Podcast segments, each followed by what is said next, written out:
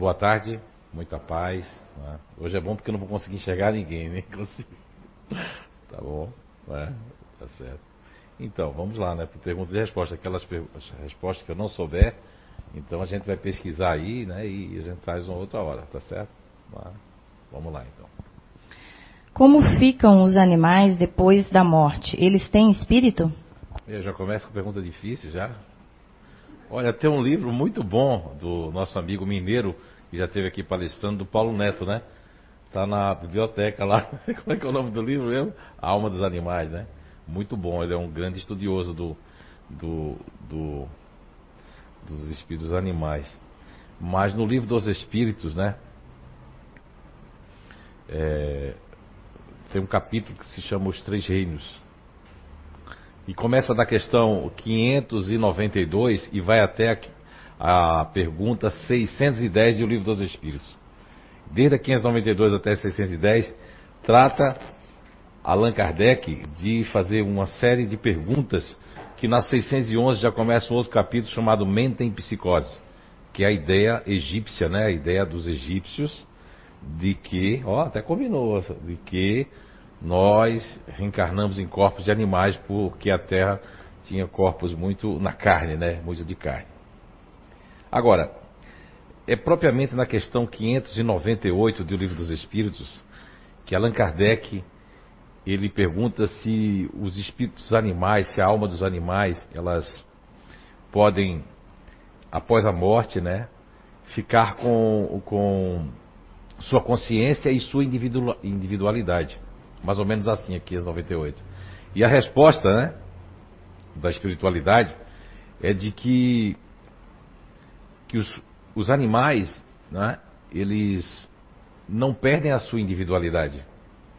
Porém, eles não têm consciência do eu. Olha que, que engraçado, né? Porque ele ainda termina a espiritualidade nessa questão 598 do Livro dos Espíritos, é, afirmando que essa inteligência fica latente neles. Diferente da questão 150 do Livro dos Espíritos. Lá no começo do Livro dos Espíritos, quando a espiritualidade pergunta a Allan Kardec se a alma depois da morte, se o homem, a alma depois da morte, volta para o todo universal. E a resposta da questão 150 é de que não, é que nós temos a nossa, não perdemos a nossa individualidade.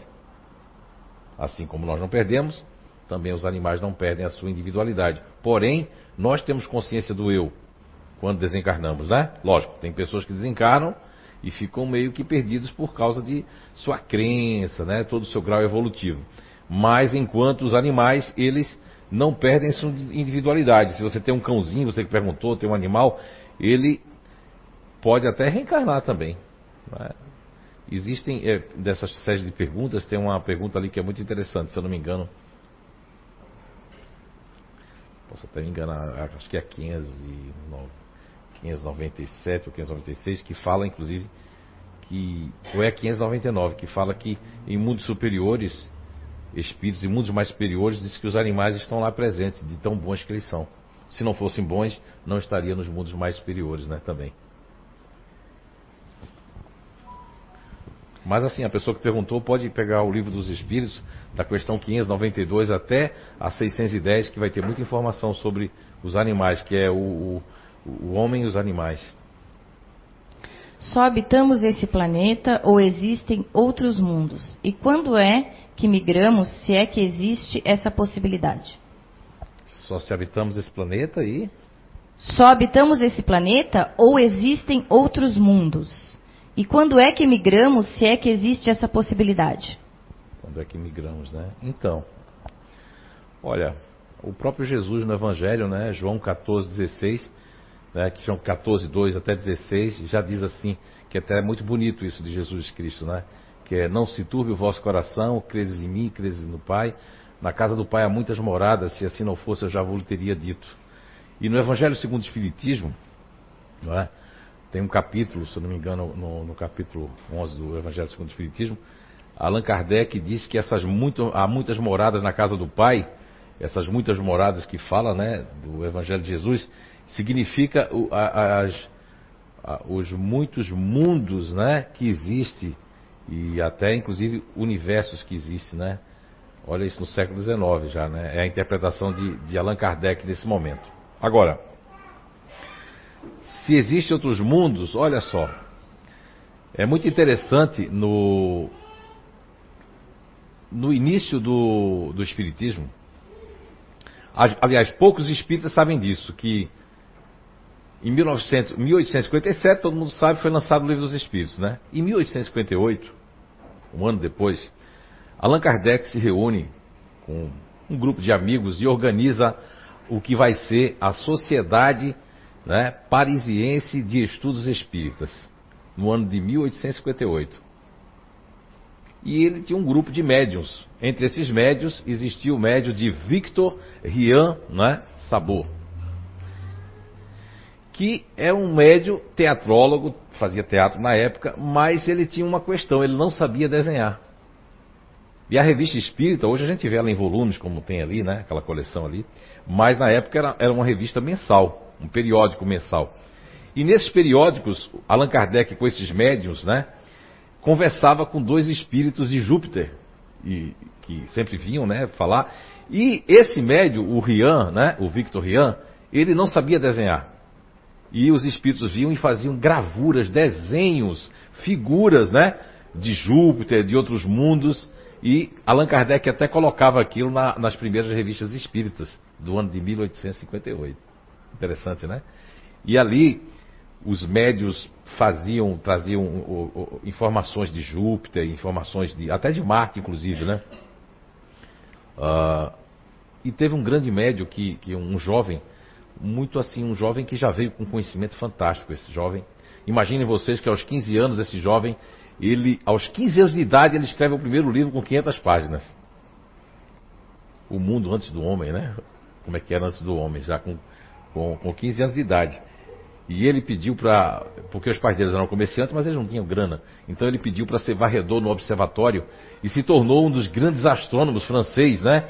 Que é Nicolas Camille Flammarion.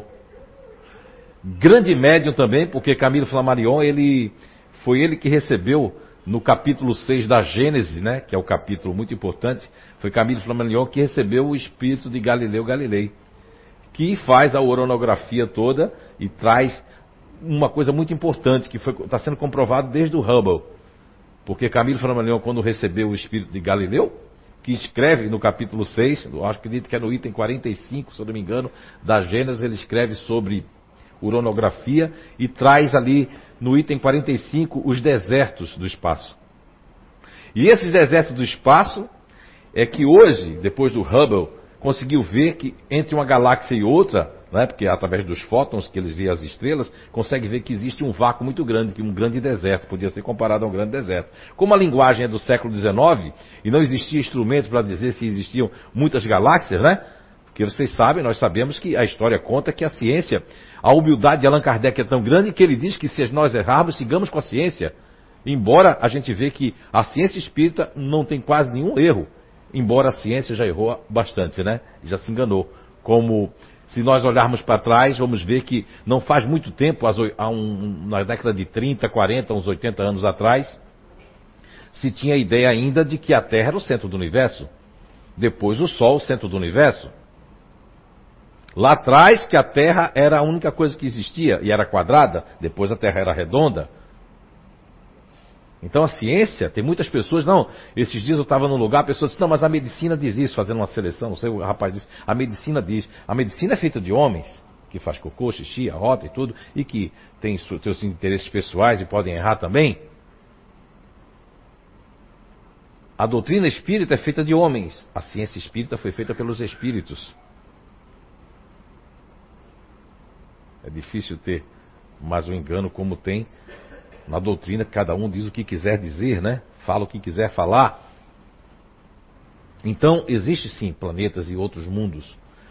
Tanto Jesus disse né, em João 14, 2 até 16, como também o próprio Kardec, quando fez todo o seu primeiro estudo no ano de, de, de 1858, como Camille Flammarion, grande astrônomo, grande médium, que recebe o espírito de Galileu, Galilei e faz o capítulo ali 6, que é fantástico, né, do, da Gênesis. Todo mundo devia ler a Gênesis, que é muito interessante.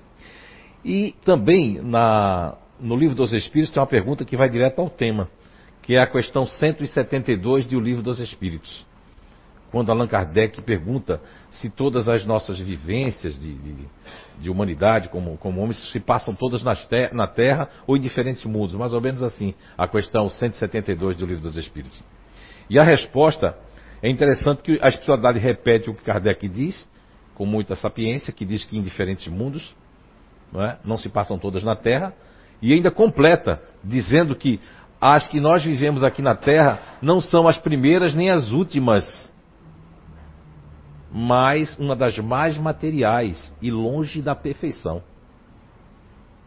No próprio livro dos Espíritos, que vai nesse capítulo, né, que, que inclusive é, é encarnação em, em, diferentes mundos, e tem um outro que também lá na frente no livro dos Espíritos vai falar, vai falar o seguinte, que uh, existem planetas, e a Gênesis também fala isso, existem planetas equivalentes à Terra. E existem planetas mais inferiores do que a Terra e planetas e mundos mais superiores que a Terra.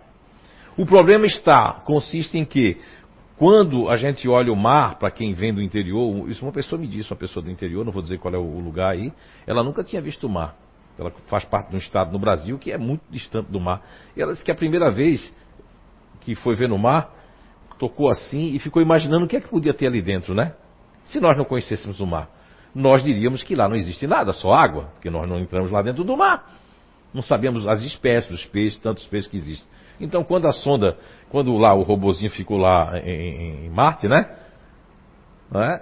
Só viu que aquele equipamento consegue ver. É? E hoje se sabe que tanto isso que que Flammarion disse através do Espírito Galileu lá na Gênesis, está comprovado dos desertos, das lacunas nas galáxias, e se sabe hoje que não tem um sol só, uma estrela para como é o nosso sistema solar, mas existem bilhões de sóis, bilhões de Via Lácteas. E aí? Mas a ciência lá atrás não acreditava nisso. Não é?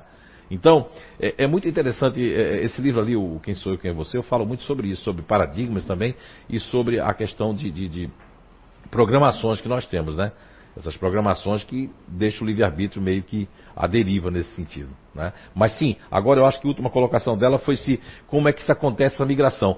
Todas têm que passar pelo mundo espiritual, porque uh, existem muitos espíritos, amigos, pessoas que eu conheço que têm uma, eh, uma, assim, uma, eu diria, não tem uma afinidade com a Terra, parece que estão num, num, planeta diferente, parece que não é essa vida, eu não quero ficar aqui na Terra, né? Existem pessoas. Então essas migrações acontecem uh, no mundo espiritual, essa transição. Tem que se passar por lá. Por quê? Porque é lá que vai realmente, até pela questão lógica, esse tempo todo que a gente está é, tentando aprender o Espiritismo, nós conseguimos chegar a uma conclusão de que não só porque eles falam que cada traje, a Terra tem um traje, que é o perispírito, que é o corpo espiritual. Mas para você mudar de traje, você teria que passar por uma outra concepção para tirar pelo menos esse peso terráqueo, né? Eu acredito que é mais fácil para um planeta inferior, que até os espíritos têm dificuldade de vir à Terra, mas é o inferior é mais, é, não é tão fácil, aliás, desculpa, não é tão fácil, como não é tão fácil ir para um de cima. Agora, ir para um equivalente. Agora, quando o espírito está inferior, fica fácil de ir para um mundo inferior. Foi o que aconteceu com muitos capelinos, né? No livro Arqueologia do Ser, eu trago ali algumas raças andâmicas, né? E a questão do orbe de capela, que inclusive agora já está se conseguindo ver que tem essa, essa lua, essa, esse sol grande e tudo mais. Ó, Júlio Werner mesmo. Júlio Werner foi, para mim, foi fantástico, porque é uma pessoa do século, daquele século, escrever tanta coisa, né? Que hoje a gente vive o que o Júlio Werner escreveu. Que era ficção. Ficção se tornando realidade. Então, sim, podemos migrar e migramos por muitos mundos e vamos migrar ainda por muitos ainda. Trabalhei como médium há 40 anos. O grupo em que trabalhei se desfez. Porém, até hoje sinto a aproximação dos amigos espirituais que me acompanham, na, que me acompanharam na época. Como é, devo lidar com isso? Então, tem que ter bastante cuidado, né? É, a, a, mediunidade, é, ela pode ser um instrumento, tá? De ajuda, de socorro, como ser também pode ser também um instrumento de perturbação. Depende do valor que você equaliza a mediunidade. No meu caso, não é segredo, as pessoas ficam tristes quando eu digo isso, mas eu não tenho nenhum interesse em ser médium. Porque pimenta nos olhos dos outros é refresco. Quando eu tinha 13, 14, 15 anos, sofri muito com isso.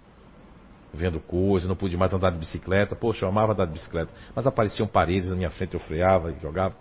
Não querendo fazer nenhuma autobiografia, mas dizendo que, no meu caso, eu, por exemplo, nunca quis ser médio. Não gosto de ser médio e prefiro ser um cientista, um pesquisador, um estudioso. Estudei o, todo o curso do, do, do, de mediunidade daquela época, que ainda era o Coen, depois houve outros cursos do Livro dos Médios, para ser doutrinador me achava uma pessoa eloquente, uma pessoa que tinha condições de, de ouvir e, e contra-argumentar com, com, com, os espíritos, com as pessoas, mas do, do, uma coisa que eu não entendia, porque quando adolescente eu não entendia que eu já tinha mediunidade de evidência, tanta ectoplasmia e tantas outras.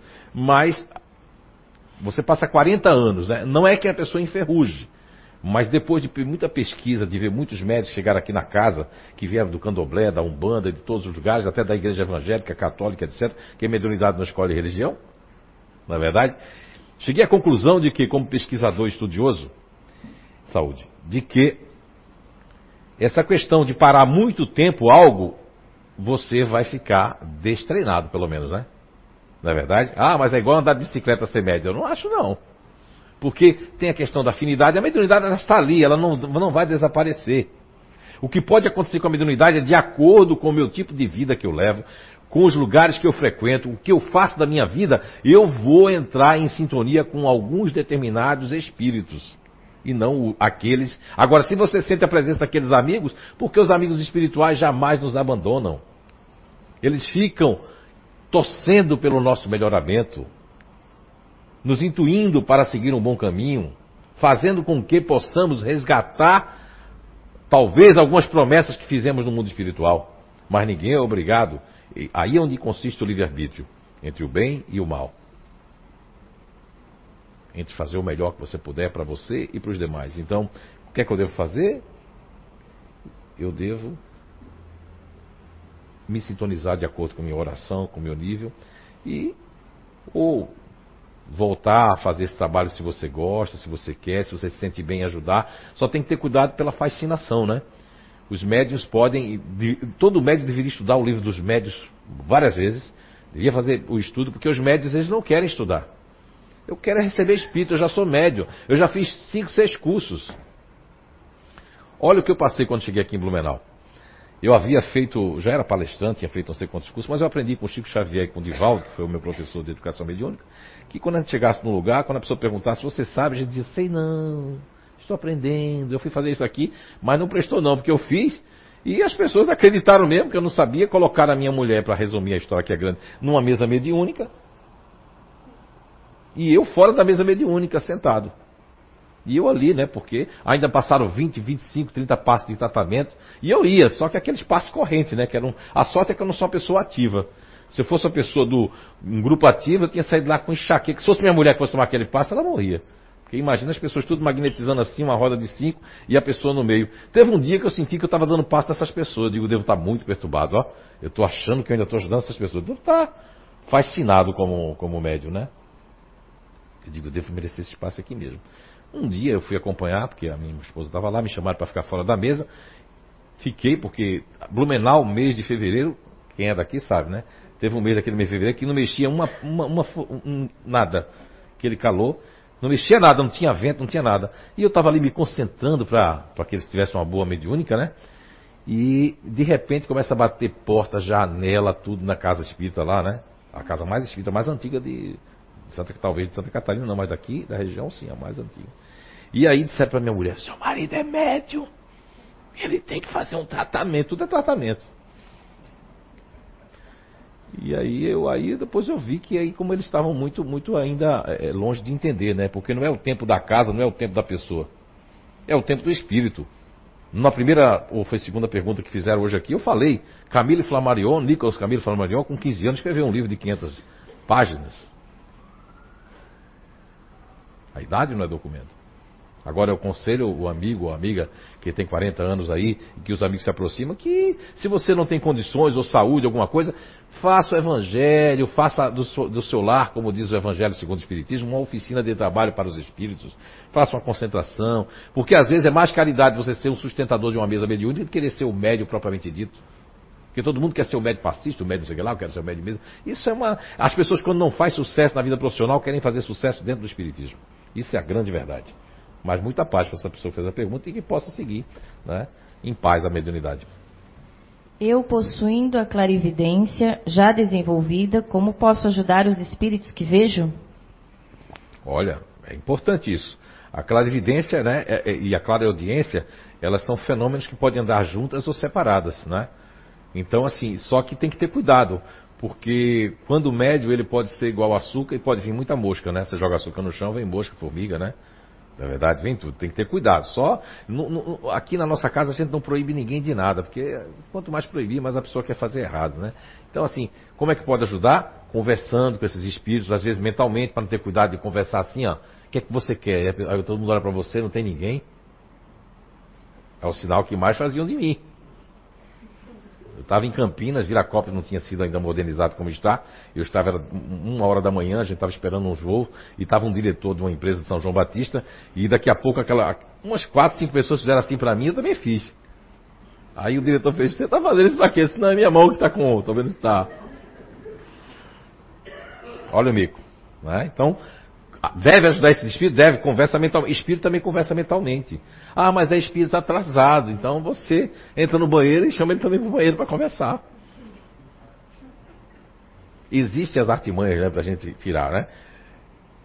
Então, Deve ajudar os espíritos, deve conversar, só não deve tornar isso uma. Se os espíritos começar a fazer isso com você em horas que não deve, que está atrapalhando o seu trabalho, aí já não é um espírito bom, porque é um espírito que ele, ele sabe que nós temos a nossa vida e que nós temos que seguir com a nossa vida no trabalho, na escola, então a gente não pode, porque assim, ó, não tem que ficar com esse desejo de fazer isso. Isso é fenomenologia.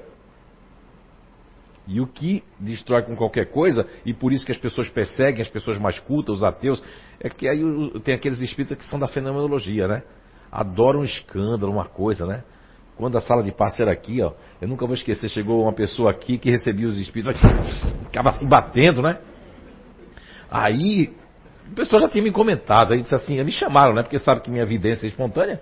Quando eu não quero, os espíritos aparecem. Eu disse assim, aparece um espírito, não aparece. Aí eu já entrei ali, já, eu acredito que já estava mediunizado ali, eu já entrei, não vi espírito nenhum. Quando aí eu fui dar o passo nessa criatura. Quando eu fui terminando o passo, já fui dizendo assim, aqui não tem espírito nenhum, minha filha. Nunca mais recebeu espírito. Cadê o espírito que não veio mais? Curou. Só com aquilo ali, aqui não tem espírito nenhum. Carência, falta de beijar na boca e ser feliz. Então as pessoas às vezes. É verdade? As pessoas podem tomar caminhos porque é a, a, fenomenologia. Há quem não goste de uma casa. A gente às vezes é acusado aqui que a gente não é espírita, já disseram até que a gente cobra. Não sei o que, que a gente cobra, né? Aí mistura isso aqui com o inato, que não tem nada a ver, sei lá. Mas as pessoas podem falar o que quiser. O importante é você ter sua consciência limpa, é você ajudar os espíritos quando eles aparecerem de forma que você também não possa se desajudar e continuar com fé. Porque aqui não tem essa regra, não. Você recebe, você não pode ver. Que é isso? É como Alamar dizia, o saudoso Alamar, né? É, é espiritismo sem espíritos. As casas espíritas não tem mais espírito. Tem qualquer coisa, um monte de regra, um monte de coisa, mas no, no espírito que bom não tem. Não é? E aí? Deturpando tudo que Allan Kardec fez lá na Sociedade Parisiense de Estudos Espíritas, né? inaugurado e organizado com ele, com os amigos, em 1858. Gostaria de saber se uma pessoa que tem um obsessor, quando desencarna, o obsessor continua a agir. Em alguns casos, sim. Eu, creio que isso tem mudado muito, porque assim, ó, eu acredito que a Terra não pode se dizer que quando todo mundo disse que em 2050 e pouco, olha, esse negócio de data eu acho o cúmulo. É muito arriscado. Só se você tiver muito orgulho tiver que, e vai acionar o cara da Coreia para soltar aquela bomba e vai dizer, tá vendo? Ó? Tem gente que é capaz disso, o orgulho é fogo. É capaz, a pessoa é capaz de tudo. Aqui já aconteceu tentar fechar essa casa uns anos atrás, né, Cátia? Lembra? Por causa do orgulho, porque psicografou que a casa ia fechar aqui, né? Em outra casa psicografou. E aí ligava para a prefeitura, em vários orelhões daqui. Só que na prefeitura, Deus é tão bom, porque isso aqui é de Jesus, não é nosso, aqui é, é da espiritualidade. Aí uma pessoa na prefeitura disse, olha, tem pessoas que querem fechar a casa de vocês. Quando a gente colocou para ir para o Ministério Público, elas desistiram, porque ia ter que dar a cara para bater. Tudo isso a casa passou. Né? Os cristãos foram perseguidos por circo. Tudo que é bom, que é humilde, que é de madeira, que é assim, que a gente não quer nada de vocês, só fazer o bem, a gente deixa os nossos lares, as nossas casas, deixa todos os nossos compromissos para a gente estar tá aqui com vocês, junto com a espiritualidade, sem cobrar nada a ninguém, nem fazer nada com ninguém. Não é? Agora eu desvirtuei. Qual é a pergunta? Não fique mandando recado não, por favor, porque senão... Média é um negócio, a gente fica atacado. Se, se uma Ah, pessoa que tem um obsessor, é, quando desencarna, o obsessor continua a agir. Continua e não continua. Há, inclusive, o contrário. As pessoas vêm e o espírito obsessor fica encontra a pessoa e fica fazendo ela cair, que é, é- é o caso de, de uma, uma possessão. Isso existe aqui na casa no mesmo, nós temos um caso assim desse. Faz anos que a gente está tratando, né? Nossa irmã ali cuidando dela. Ela estava ontem aqui, né? Fazendo identidade eterna e tudo mais. Mas não é fácil. Porque eu quero ver, aí sim, não é chilique de, de, de coisa não. Uma pessoa cair do ônibus, se esborrachar toda, ficar pelada no meio da rua. Isso sim é o que chamava-se antigamente de possessão, saúde, e que na doutrina espírita, no livro dos médios, Allan Kardec classificou de subjugação, que é um julgo, você está subjugado, você está subjugado. E para acontecer isso, a misericórdia nossa, dos amigos, das pessoas, promove uma energia tão maravilhosa que essa pessoa que a gente tem pena dela hoje, no passado foi uma cocadinha de sal. Não foi uma cocada doce, entende? É uma, um ditado lá da minha terra. Então foi uma pessoa difícil, uma pessoa que fez isso. Aquela pessoa está querendo. Lógico que. Ah, mas como é que Deus deixa acontecer isso? Não é que é questão de Deus. Deus não tem nada a ver com isso. É que você vê Deus como um personagem, como uma pessoa. Deus não é nem homem nem mulher, é uma, é uma outra. Isso é um outro universo que nós não temos condições de compreender ainda. Nem os nossos vocábulos, nem os nossos estudos não chega a esse nível. Agora, sim, a pessoa vai no mundo espiritual porque assim, ó, tem até esse ditado que tem no Evangelho segundo o Espiritismo e também no Livro dos Espíritos tem um capítulo que fala eh, morto a cobra, né? Morto o veneno, né? Não é isso? Não. No caso, não. O espírito fica revoltado. Tem espírito que não quer morrer, vai ficar revoltado. Agora, tudo depende, né? Ó, depende por quê? Depende do que você fez, do que ele fez, depende se é um revide, depende se isso é uma questão, depende do que você já evoluiu aqui. Se você vai, quanto, você mais, quanto mais você vai melhorando, mais o obsessor perde força. Porque o obsessor ganha força quando você é ruim.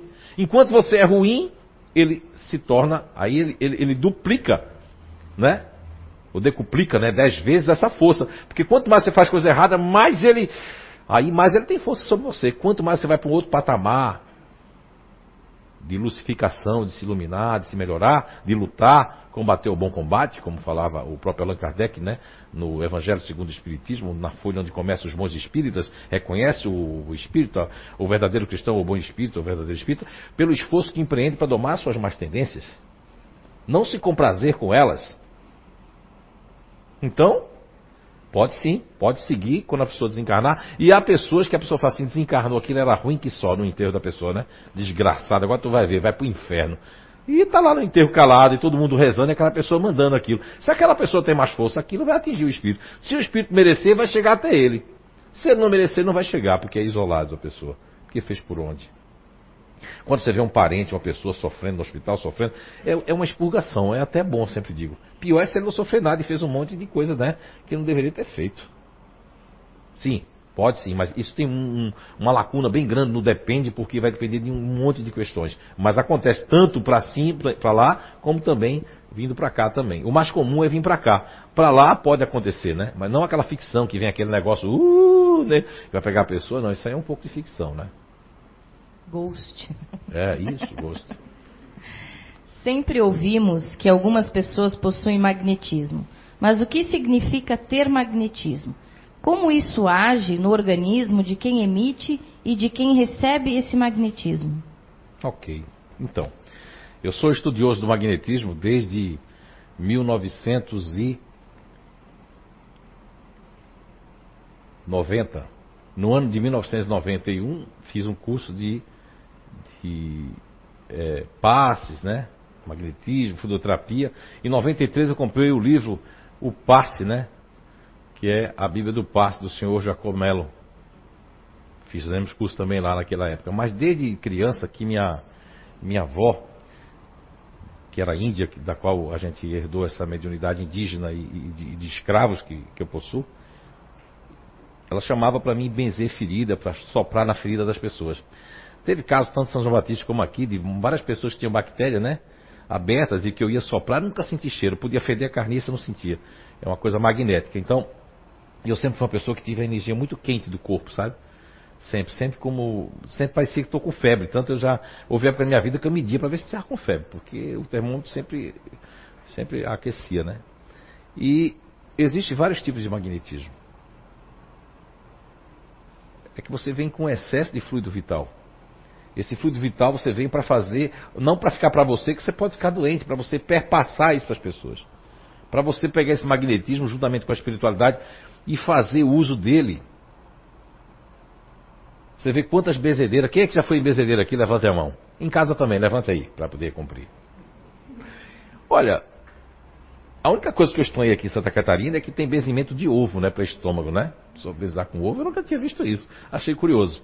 Mas o magnetismo, é, é, eu diria que é um dos assuntos que eu mais gosto de estudar. Lógico que aqui nós temos um time, um tempo, mas fazer de alguma forma que vocês possam entender. Todos nós temos magnetismo.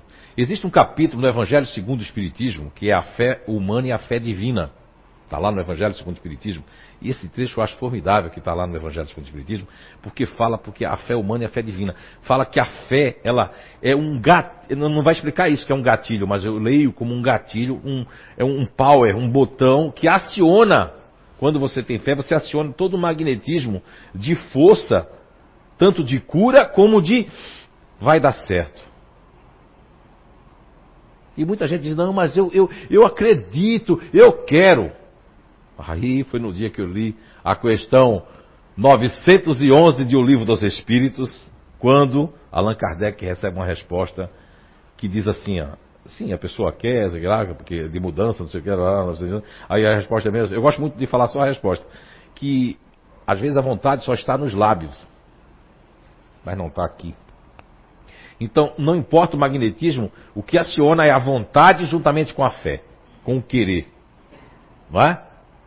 E foi através do magnetismo que cientistas ateus, pessoas que não têm nada a ver com o espiritismo, que nem sabem que existe espiritismo, começaram um estudo das células, vendo que nós podemos reprogramar e inclusive fazer com que as células tenham uma memória positiva do que negativa.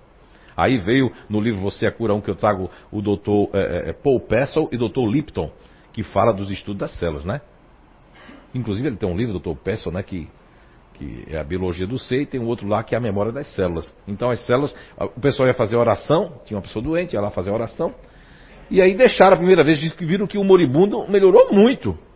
Meu, melhorou. Aí eles começaram a estudar. Lógico que eles não vão até isso ao magnetismo, porque eles são pessoas que não querem acreditar nisso.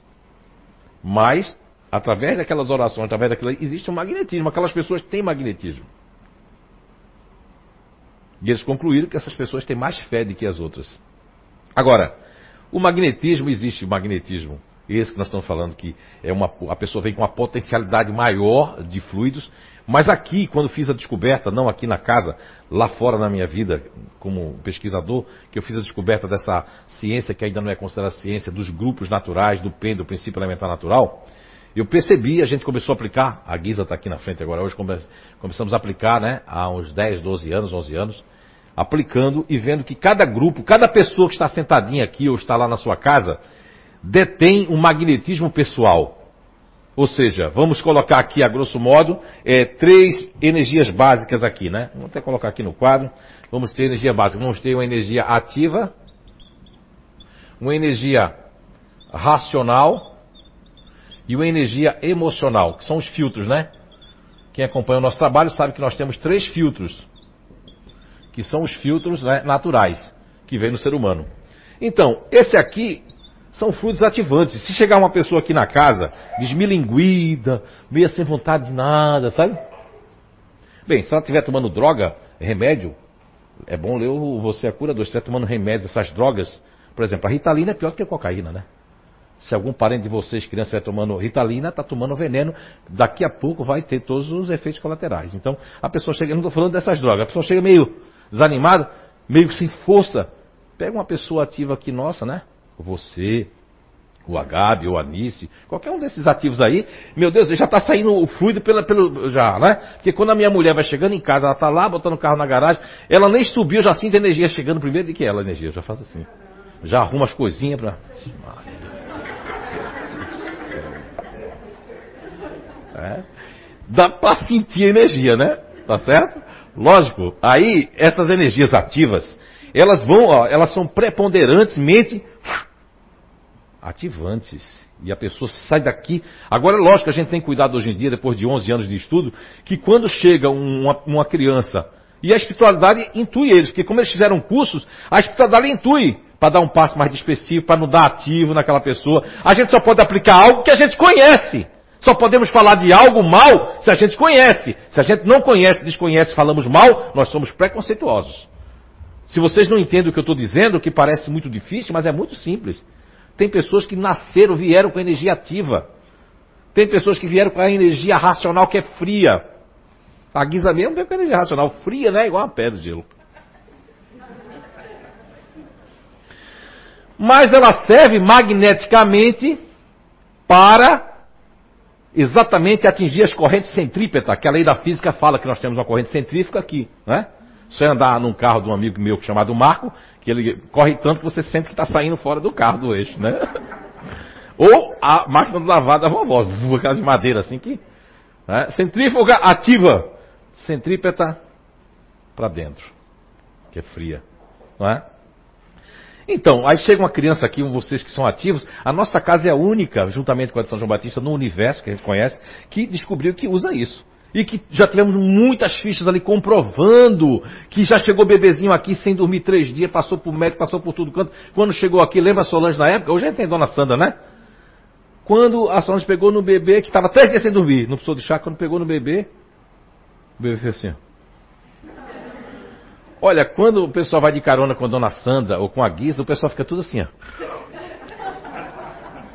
Dormindo dentro do carro. Porque fluido sonífero, fluido calmante. Nasceu! Todas as pessoas que fazem parte do neutro, o animal faz assim, ah, já, né? A criança quer pro colo. Eu fui para um almoço de aniversário de uma grande amiga, né? Palestrante, já deu palestra aqui, a Sandra aí, tá de aniversário hoje. E, e, e, lá eu vi que o, bebê, o bebezinho foi pro colo da Nice, ficou assim, ó. O menino ficou meio assim, irritadinho. Foi pro colo. Quando chegou no colo dos neutros, Porque a energia da Nice estava ativada. Quem faz parte do neutro aqui, levanta a mão se os animais e as crianças gostam de você. Levanta a mão aí. Ó, tem pessoas que já se conhecem aí, ó. Aí, então nasceu aí tem esse fluido calmante, magneticamente calmante. Que quando as pessoas chegam aqui muito assim, ó, em vez de levar um tijolo na cabeça, que é aquele espaço magnético assim que a gente não sabe, leva, ó, a mesma coisa que a mulher, que a bezedeira fazia, que analfabeta, sei lá, sem estudo, mas muito esperta em relação à natureza.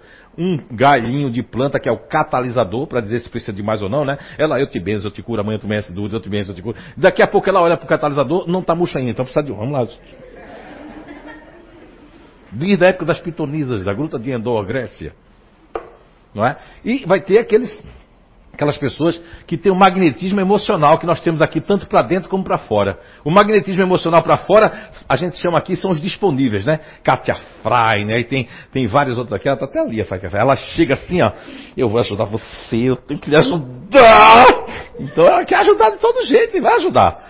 Quando o negócio está muito pesado, a gente tem a Beatriz, a Naí, que faz a comparação. Você não sofre mais que eu, você tem que ficar boa. Vou na raiz do negócio lá com lógica, bom senso e verdade. Que para outros que estão escutando isso, isso aí é loucura desse homem. Tudo bem, todos que passaram aqui, que fizeram alguma coisa, foram tidos como loucos, né? Que sejamos loucos, mas que sejamos loucos de bondade, de amor e de caridade, com magnetismo, que é o amor que propõe que é a gente amar e fazer o bem. Só isso. A próxima tem uma observação, mas acho que já deu uma boa introdução, né? Que ela colocou aqui assim, ó, explicar primeiro. Mas acho que tu já explicou. É possível em uma mesma vida transmutar totalmente um GNI? Se sim, quer dizer que o GNI predominante pode mudar? Olha, eu já escutei isso em alemão, inglês, francês, português de Portugal e português do Brasil. É interessante, né? Toda pessoa que faz parte do grupo natural que nós nominamos, né? Eu acho que vou colocar isso para cá. Que nós nominamos é, o GNI, ó, esse GNI aqui, ó. Né? Esse GNI aqui, que é o GNI, Grupo Natural de Inteligência, que nós colocamos o nome de futuristas. O que, que acontece com eles? Eles, desde pequenininho, é? até a fase adulta, não importa se é homem ou mulher, eles têm uma, uma, uma habilidade natural que eles nasceram que se chama uma super a da pi opa da bi li da d são super adaptáveis. E também eles nasceram com máscaras inconscientes que é para isso mesmo isso vem desde os nômades, quando a gente faz Identidade Eterna, né? Eu coloco, vê aqueles, aquelas crianças, que assistiu os Crudes aqui, esse filminho, devia assistir esse filminho, ó. ele fala um pouquinho sobre isso, os Crudes, né? Não sobre isso, porque é um desenho animado americano, Crudes. Quem já assistiu aqui? Papai é um continuador, não quer que ninguém saia da caverna, é o mito da caverna de Platão. Mas tem aquela filhinha que já é dos futuristas, uhul, que encontra outro futurista lá, sonhador. Ela quer saber o que é que tem do outro lado. E esses grupos aqui, seja em qualquer país, eles fazem esse tipo de pergunta. Se eu não posso já ter passado com a idade, eu passei para outro, por quê? Porque eles trocam de máscara. Esse exemplo aqui que eu vou dar é bem clássico, que um empresário me contou. Ele disse que os pais dele admiravam ele, porque tudo que faz eu mudar de máscara, inconscientemente, é a admiração que minha mulher, que meu namorado, que meu marido tem por mim. Aquilo dá um, um, negócio em mim que eu tenho uma força, né? Ele disse que, ele criança, esse empresário, ele disse que quando ele era criança, o pai dele admirava porque fazia assim, olha o, o, o Ró, vamos chamar de Ró, né? O Ró vai lá no quintal buscar uma galinha. Eles moravam em sítio. E ele, esse Ró, ia no quintal, mas ia quase tremendo para pegar a galinha. Pegava danada, quando chegava aqui ele fazia, tá aqui a galinha, pai. Não é? E aí o tio admirava, esse é o meu homem, um cara corajoso. Então ele, depois com o tempo, ele era pequeno. Quando ele cresceu, ele chegou, começou a ser admirado por ser uma pessoa calma, por não ser brabo. E a família admirava ele porque ele era brabo, ele enfrentava os vizinhos, enfrentava tudo. E essa pessoal, a, a, a, esposa dele, que era noiva, começou a admirar ele. O que eu admiro mais você é que você é uma pessoa muito calma, abre a porta do carro. Na família ele não abria a porta do carro, não. Ele entrava e já dizia, vem logo! E lá para ela já abria a porta do carro. E tudo mais, né? E aí, admiração, tudo. E isso aquela pessoa calma. E aí um dia ele estava num ambiente que aí ele ficou meio transtornado, porque no ambiente estava a noiva, a, a, esposa, né?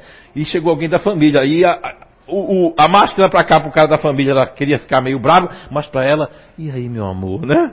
E ele quase ficava com a dualidade. Por quê? Porque são máscaras inconscientes. Todo GNI futurista diz para mim que parece que durante a vida não. Ele tem a sensação de ter todos os grupos, porque eu me adapto muito fácil a lugares e ambientes, pego sotaque, eu entro numa sala, sou uma pessoa, na outra já sou outra, não é não? Ela é do geni futurista, não é verdade? Essa pergunta você já fez também. Já fez no inato, já fez, se faz. Ah, mas tem hora que eu pareço com isso. Pareço com aquilo que eu admiro mais, com aquilo que minha máscara inconsciente vai. Então, não. Na vida a pessoa só tem um GNI, se eu conseguir provar. Uh, eu fiquei contente porque essas crianças que eu identifiquei no ventre da mãe, né, que estavam hoje no almoço, hoje está com um com, com 13, 14, outro está com, com 8, 9, são dos grupos que eu identifiquei no ventre da mãe. Que é a psicometria, a energia, a bioenergia. Quando coloquei a mão, como sua filha também, né? Sua filha tem a, o gene do amor da síndrome de Down, a Maria, né? Mas faz parte do grupo fazedor. É uma síndrome do, do, de Down assim, ó. Ativa. Hein? Só fala não. Ativa. Mas eu conheço já outra pessoa da minha família lá no Nordeste que acima do Didal dela é do neutro. Já foi embora a visita? E aí? Tá em todo lugar, não importa se é no Japão. Isso aí é uma descoberta universal. As pessoas são diferentes. E o GNI futurista, é esse GNI aí, que tem uma impressão de você vai. Ah, agora tem outro detalhe que eu falei ontem no identidade, mas aí cabe uma aula isso, né? Que é a questão de você é de um GNI, tem mais dois egos de apoio, pode estar tá usando esse ego de apoio e ainda tem mais os subegos, que são outras coisas. Aí tem essa diferença que dá, mas você não sai. Jamais um futurista sai de ser, ó. Três coisas que o futurista nunca vai deixar de precisar. Igual o ar para viver. Admiração, feedback, que é uma palavra F-E-E-D B-A-C-K, que quer dizer retorno positivo ou negativo, feedback. Tem mãe que inclusive faz assim, ó, como é que ela quer o feedback, ó. Como é seu nome? Douglas. Douglas é meu filho, eu sou a mãe dele, né? Douglas, a comida tá salgada ou tá boa? Mas eu quero só o feedback para dizer, tá muito gostosa. Ai, olha que hoje não tava nem legal para fazer. Não é verdade? Então, isso é muito natural, isso é muito normal, ok? A harmonia espiritual costuma ser o fiel da balança. entre os três filtros extremos que habitam em cada um de nós, ativo, racional e emocional. Livro Quem sou eu e quem é você. Como buscar essa harmonia espiritual? Olha, é, a harmonia espiritual, ela começa. Isso são pedras que nós conseguimos ver o que, que, tem dentro, né? Mas desde o Evangelho de Jesus, toda a receita, como disse Mahatma Gandhi, se tivesse perdido todo o cristianismo, toda a Bíblia, bastava ficar com o Sermão da Montanha. Se nós lermos o Sermão da Montanha de Jesus Cristo, lermos o Decálogo da Serenidade do Angelo Roncalli, que se tornou o Papa João XXIII, que era do grupo neutro. Todo mundo disse: Isso aí não vai dar nada, vamos no conclave botar ele. Mesma coisa com o Papa Francisco. É franciscano, a gente vai dominar. Dominou nada, ele não quer sentar no trono de ouro, almoça lá. Então é assim: as pessoas acham que vão manipular.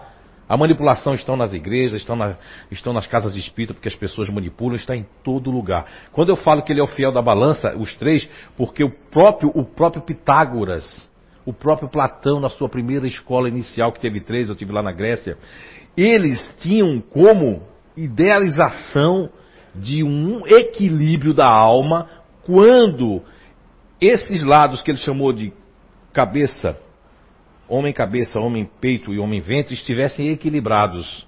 E olha que eles não estavam tão distantes da verdade. Quando eu equilibro aquilo que a natureza me deu, o primeiro plano, e eu me evoluo para fazer o melhor, quando eu equilibro o que a natureza me deu em segundo plano, já me deu como para me apoiar eu equilibro também esse segundo plano.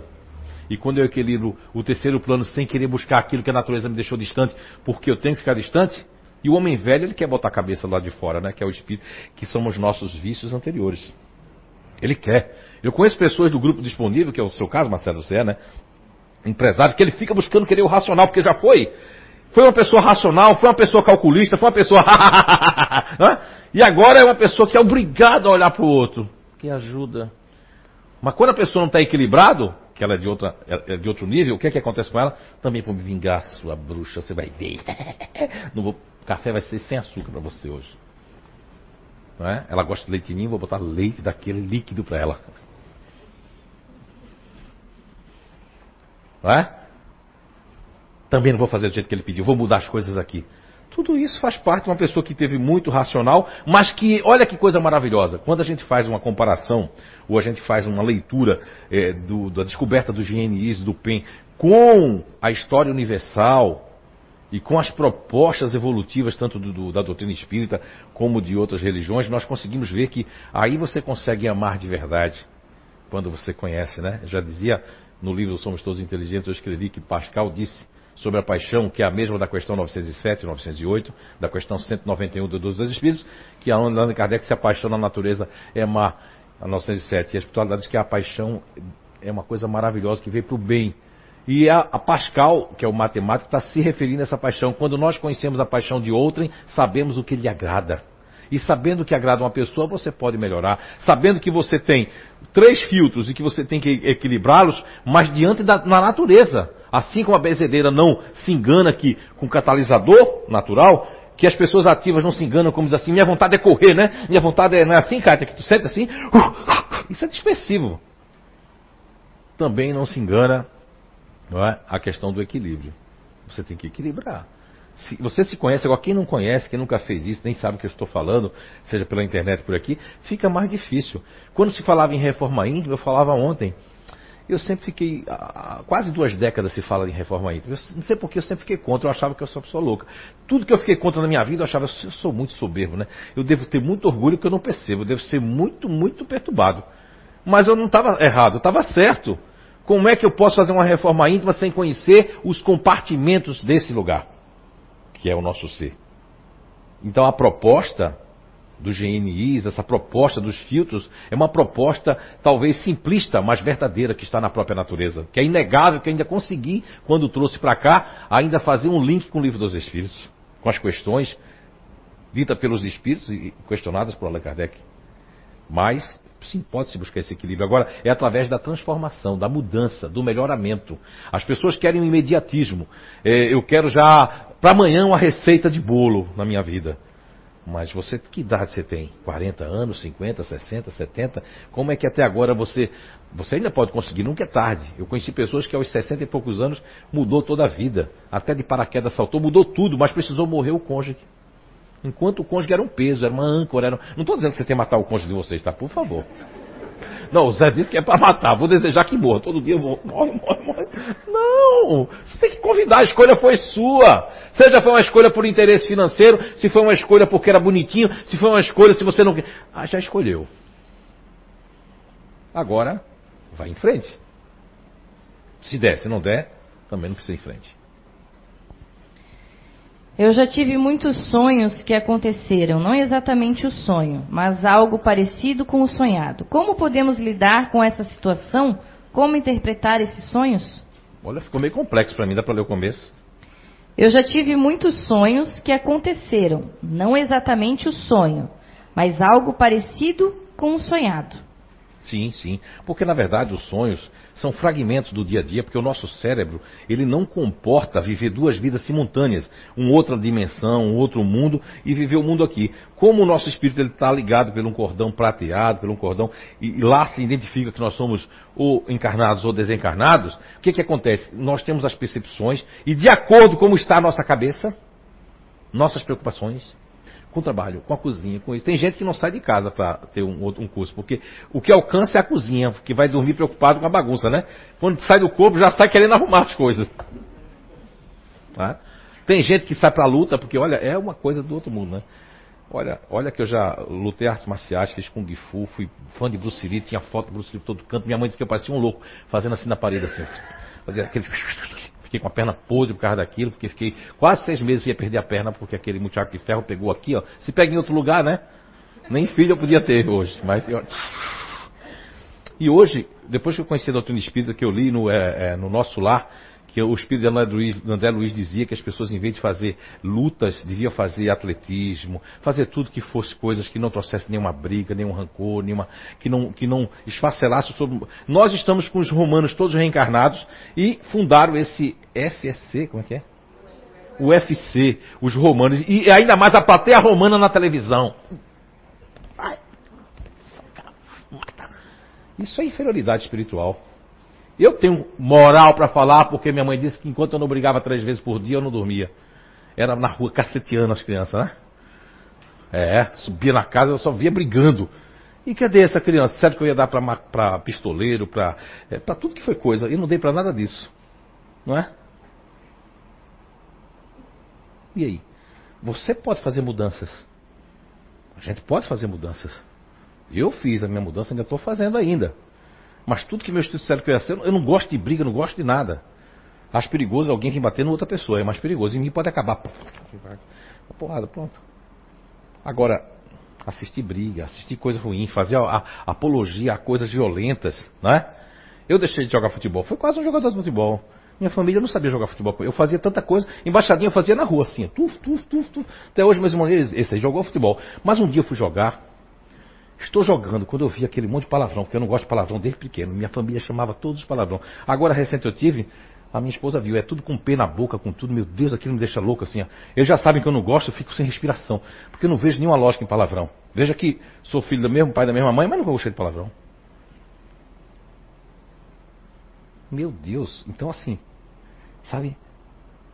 Eu joguei futebol só que eu deixei, além de ser muito palavrão, briga, o cara quase que quebra a minha perna. E eu era já pai de família na época, que eu fui pai com 17 para 18 anos. Imagine você. Aí eu disse: o que, que eu estou fazendo aqui? Olha aí, eu quebro minha perna, fico sem um emprego. Esse povo chamando palavrão, brigando. Não, sabe uma coisa? A partir de hoje, nunca mais eu quero saber de futebol. E eu era daquele de ir para estádio, né? Estádio, uma vez jogaram, quase o rapaz lá de cima ia abafar, a imprensa abafou naquela época. Que raio de, de esporte é esse que o cara ganha não sei quantos bilhões e eu, como cientista, tantos outros aí que estão aí, né, no, no, no, no, Estatuto Convencional, não existe nenhuma verba, o cara não estudou nem nada, tá lá com os maconheiros, tá lá com os traficantes, com, com arma na mão, ganhando dinheiro. Não é? Que mundo é esse? É um planeta de expiação e provas. Regeneração está muito longe. Qual é a pergunta mesmo que eu desviei?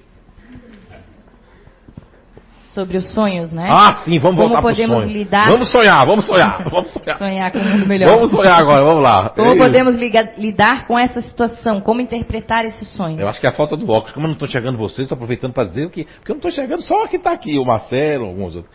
Olha bem, existe um capítulo no livro dos Espíritos, da questão 400 até 412, é o sono e os sonhos. Allan Kardec trata nesse capítulo, da 400 até 412, se quiser anotar, é muito interessante, e fala ali, inclusive na 403, é muito interessante, que pergunta dessa questão de. E, e- e os, os Espíritos diz para Kardec, na 403, que nós todo dia, nós saímos do nosso corpo. É como se todo dia quando você dorme, não é que é ensaiar a morte. Às vezes você vai dormindo pensativo na vida, se existe vida, daqui a pouco você fica até meio com medo de dormir, né?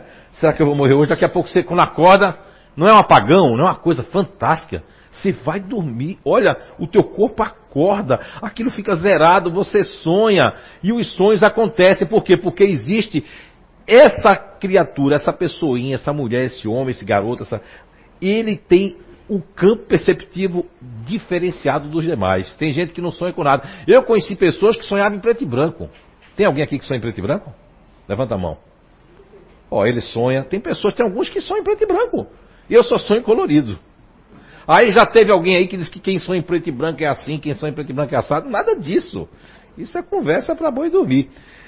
O sonho e os sonhos é muito interessante porque na, quando você sai do corpo e você volta e aquilo que acontece, você diz, poxa, é um déjà vu, eu sonhei com isso. Isso tem a ver com aquele sonho. Isso é o seu campo perceptivo.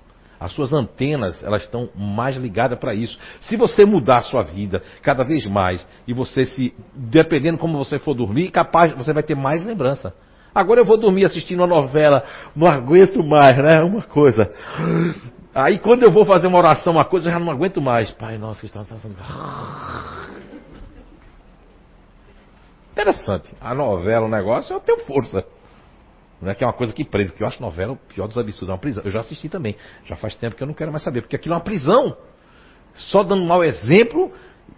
Ó, pra ser sincero, televisão eu deixei até de assistir, estou seguindo o conselho de Edivaldo, né?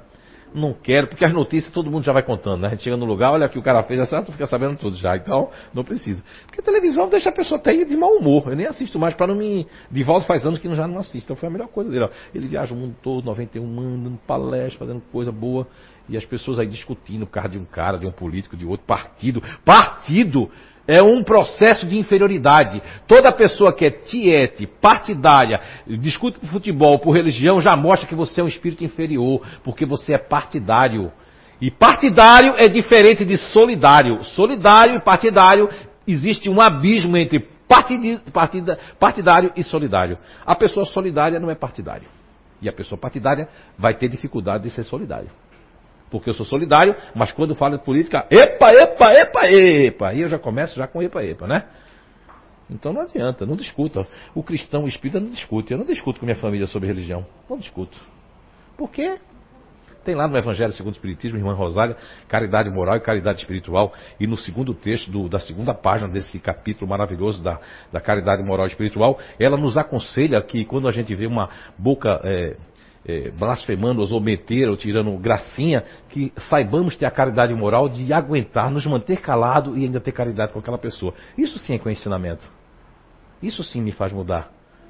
Mas esses sonhos sim são reais. Eu conheço pessoas que têm maior lembrança e menor. Isso depende do que eu assisto. Pode que esse conselho, aquela pessoa lá seguiu, disse que agora a coisa fica mais, um pouco mais clara. Não vai ver tudo, porque de tudo alguns detalhes é melhor não saber.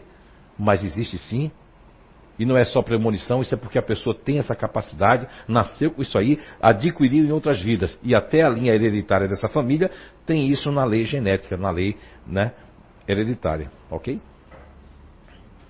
Acho que já passou, né? Você, ah, passou? Sim. É, terminou ou tem mais uma? Posso responder mais uma ou quer ir embora? Acabou? Alguém tem alguma pergunta aí para fazer que não seja do, dos parentes que estão aqui? Porque eu estou sem óculos, não vou enxergar nem os espíritos hoje. Não é? Ó, o microfone ali para o, o, nosso amigo ali, ó. Pode levar lá, o Cátia, aqui. Ó, já tem ali, ó. Vamos lá, corre pelo lado esquerdo aqui. Ó, aquele senhor ali de. Eu não sei a cor da. Eu sou daltônico, não sei que é aquela câmera. Não, a minha pergunta, assim, é curiosidade, né? É, Assim, a, após o desencarno da gente, a, nós podemos assim, retornar a este mundo assim, a, nascendo do mesmo pai, da, da, da, mesma mãe, junto com o nosso mesmo pai? Como é seu nome? É Paulo. Então, seu Paulo, boa tarde. É o seguinte, é, não, não existe uma regra básica, mas o que nós entendemos são duas coisas. Uh, o Dr. Ian Stevenson, que é um, um, um cientista, um, um, neurocientista, inclusive americano, ele fazia o seu trabalho no estado da Virgínia, né, na Universidade de Virgínia. Ele conseguiu fazer vários casos na Índia, nos Estados Unidos, e o seu discípulo hoje, que ele psicografou aqui em inglês, né, para o Jim Tucker, que é o Dr. Jim Tucker, ele já pesquisou caso de um policial, que o policial, ele estava no supermercado, numa loja, e trocou tiros com um bandido e morreu. Olha que isso é uma das provas que eu sou, olha, os espíritas fanáticos são aqueles que tudo é resgate coletivo. Caiu o avião lá com a Chapecoense, foi resgate coletivo. Que nada. Faz a conta, 7,5 eh, bilhões de espíritos. Tem muita gente que está o Deus dará, Deus dará, Deus dará, Deus dará. Porque não quer saber de nada. Não, você não precisa ter religião. Eu passei três anos como ateu, revoltado com Deus por causa das mediunidades não é? Blasfemei algumas vezes sobre Deus, mas eu nunca deixei de ser bom, de ser cristão, não é? Lógico, eu fazia. Estão escutando também? Às vezes eu penso que é só eu. Ah, eu acho que eu tenho. Ah, eu tenho o microfone aí. Ah, então. Ah, sim, eu achei que era um sinal do. Da... Olha como eu sou medroso, já fiz assim, ó. É? Então, assim, ó, vê só. Eu só não tenho medo de espírito, a gente de humano tem. Então veja bem, o que acontece? Esse menino, que tem esse caso no, no, no, no YouTube, né? O André já mostrou aqui, o Alexandre também já mostrou. Ele, olha, olha como isso, isso é uma das provas, já vi centenas. Que eu fico muito triste com os espíritas, sabe? Tudo que vê, aí já. Não, não, não. Você, ó, pessoa da nossa família, pode desencarnar sem ter que ter desencarnado. Isso existe direto, isso acontece direto. Quando chegar no mundo espiritual, cobre isso. Olha, aquele Zé, aquele barbudo, feio lá, disse isso. E vão dizer, e, e a maioria, capaz de, capaz dos espíritos tomar um susto. Que um bilhão de pessoas morrem porque não era para ter morrido, ela que procurou, recebeu a intuição, não vai, não vai, não vai, a pessoa vai, né? Não é isso? Agora, o que é que acontece? Esse, esse menino lá, ele reencarnou na mesma família, e reencarnou como na filha dele. Ele era o avô, como espírito, né? Vocês dois podem escutar um pouquinho. Ele era o avô e ao mesmo tempo ele era o neto. Como assim? Você vai dizer, aqui, agora enlouqueceu minha cabeça. Ele era o avô do próprio neto, ou seja, ele era a reencarnação do avô. E ele, até os dois, três, quatro anos, como diz o doutor Hernando Guimarães Andrade, doutor Gajá, que psicografou aqui várias vezes, na intermissão, que é o mundo espiritual, quando a pessoa passa pouco tempo lá, ele passou talvez horas, talvez um mês, dois meses no tempo terreno. Então ele lembrava de tudo, porque não houve um esquecimento lá. Não houve totalmente. Ainda tinha, então, até certa idade, a criança falava, eu quando, quando você era minha filha, não fazia isso com você. Aí ah, depois o menino falou no nome dos gatos que o gato era marrom e o branco era uma nome, não tinha um apelido e tudo. Aí foi quando a mulher que não tinha essa crença nem nada foi atrás de, de ajuda, porque como é que pode essa criança dizer tanta coisa sobre meu pai quando via a foto apontava que aquilo ali apontava, dizia o lugar, apontava, fora outros casos indianos. Então a pessoa pode vir para a mesma família por vários motivos e também pode não vir. Entende? Pode ser que sua família espiritual não está aqui, está lá, no Japão, está lá, na Austrália, né? O que é que diz quando a gente tem afinidade? Existem famílias que têm afinidade, põem negócios, eles trabalham, todo mundo unido. Tem família que não tem afinidade porque são espíritos estranhos, ou espíritos que foram em outras vidas inimigos, ou que foram pessoas que não tinham muita afinidade. Vêm como família para ter afinidade, para se amar. Olha que coisa, né? Uma mãe, às vezes, quando repudia o filho, sabe o que, é que eles dizem? Depressão pós-parto. Mas é muito estranho, porque não é só uma depressão, a pessoa não quer tocar naquela criança, é o inimigo reencarnado. Eu não, eu não me lembro, mas sinto a energia da, da criatura, né? Como tem filho que não suporta abraçar a mãe. Meu Deus, quando abraça a minha mãe, me dá uma coisa tão ruim. É? Porque é a minha mãe que fez coisa comigo. Olha que, olha que a lei da reencarnação foi o que me convenceu a ficar no, no, no Espiritismo. É o que eu mais tinha dúvida, é a lei da reencarnação. Que traz justiça, né? Porque imaginem vocês, que uma pessoa que fez mal, ela tem chance de, de se recuperar desse mal. Que Deus é esse? Que, que sentido faria de estarmos nesse planeta se umas pessoas nascem cegas, outras nascem com problemas, outras nascem ricos, outros nascem pobres? Que diferença faria para nós ter moral, ter bondade ou falar de amor? Não é verdade? Não é isso? Então, Sim, pode voltar também da mesma família, se tiver afinidade, se tiver progresso, se tiver condições de estar todo mundo imbuído nesse progresso espiritual, independente da religião. Como o senhor pode estar aqui agora, numa, no futuro estar em outra religião, em outra casa, para fazer o bem, para levar novos pensamentos, para abrir a cabeça das pessoas. É isso? Então quero desejar a vocês, né, muita paz, né, que tenham uma semana abençoada diante do esforço de cada um, que empreenda para que a semana seja boa. Que não espere cair do céu e vocês da internet também. Então, assim como dizia a doutora Hernani Guimarães Andrade, né, um enorme beijo no coração de todos e muita paz. Muito obrigado pela atenção.